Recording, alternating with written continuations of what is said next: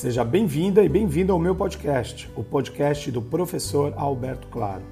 Ouça aqui e me siga nas redes sociais, me ache por lá, vamos conversar um pouquinho, vamos entender sobre o que é administração, comunicação e marketing, ou melhor, tudo isso junto.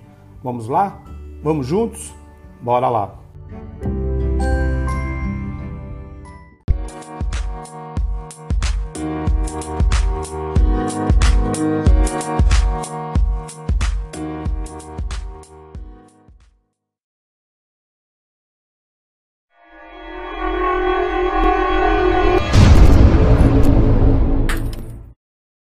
Parte do nosso cérebro trata tudo como se fosse um objeto, e a outra parte pode transformar qualquer coisa em um assunto. Objetos são chatos, os assuntos são interessantes. Pense bem: um objeto é uma ferramenta que usamos para nos servir. Por outro lado, um assunto é algo que servimos. Os assuntos são muito melhores do que os objetos. É por isso que depois de anos de verdadeira amizade, as pessoas continuam se surpreendendo e se deliciando com isso. É por isso que alguém pode dedicar sua vida a estudar um grupo de pessoas, um lugar, uma ideia ou uma atividade e nunca se cansar disso. Os sujeitos nos trazem novos assuntos. Tratar os seus clientes como sujeito, em vez de objeto, pode ser desgastante, mas é fundamental para o seu negócio e a sua marca. Se você vê o marketing com foco no objeto, você só foca na venda. Se você vê o marketing como forma de atender pessoas e não objetos, o seu foco são elas. Só lembro uma coisa: são as pessoas que compram de você. Para alcançar boas vendas, crie experiências maravilhosas para as pessoas.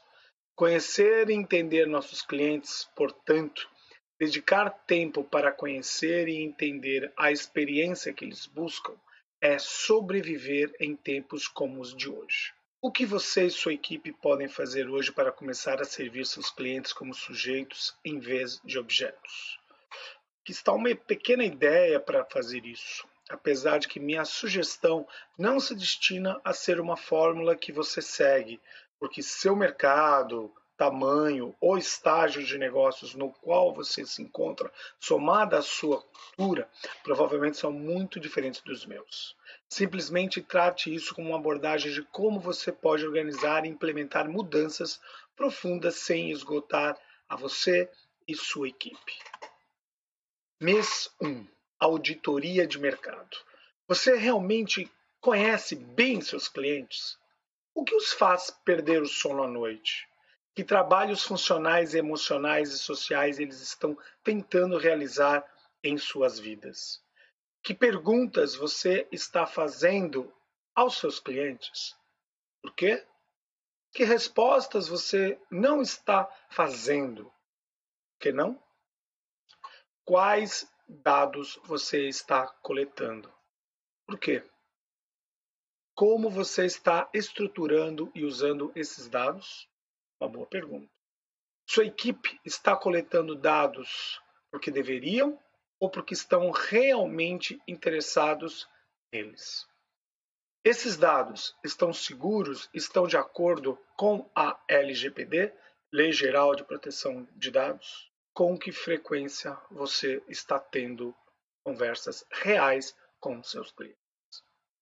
Os clientes dos seus concorrentes com os não clientes. Com que frequência você está em campo acompanhando os clientes? Quantas vezes você deveria estar? Como você está usando as redes sociais para os ouvir? Mês 2 Auditoria da marca. Quais são os valores da sua empresa? Quando foi a última vez que você ganhou ou perdeu um cliente por causa desses valores? O que você pode prometer e garantir que assustaria seus concorrentes e conquistaria novos? Porque você não é a marca número um ou número dois em seu mercado. O que é preciso para chegar lá? Se alguém perguntasse a 10 clientes sobre a sua marca, o que eles ouviriam? Mês 3, auditoria dos leads. A próxima campanha de e-mail foi projetada para servir sua empresa ou a de seus clientes? Prove. Quais 20% dos seus gastos estão gerando 80% de seus leads? Quem são os 10 influenciadores em seu setor que todo mundo presta atenção? Eles conhecem, confiam e gostam de você e da sua empresa? Eles são realmente confiáveis? Por quê ou por que não? No quarto mês, vamos ver auditoria da conversão. Quantos grupos de clientes potenciais estão entrando e saindo do seu funil? O que diferencia cada cluster de clientes? Quais clusters específicos estão convertendo e por quê?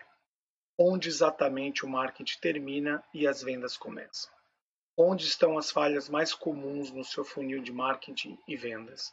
Por que elas ocorrem? Quanto custa criar um novo cliente?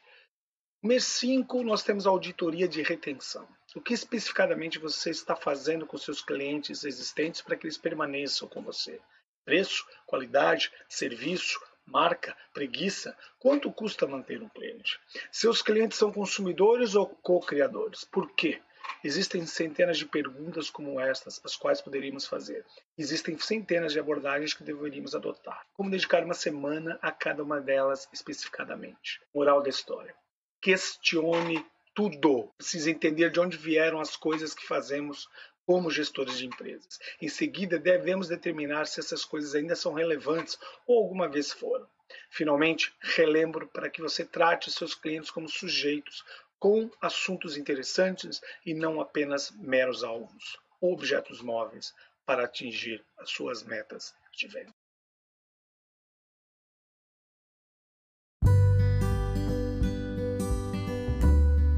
Espero que tenha aproveitado esse podcast de hoje. Siga por aqui, continue. Em breve eu mando mais um episódio para você. Compartilhe, comente e mande suas sugestões. Até a próxima!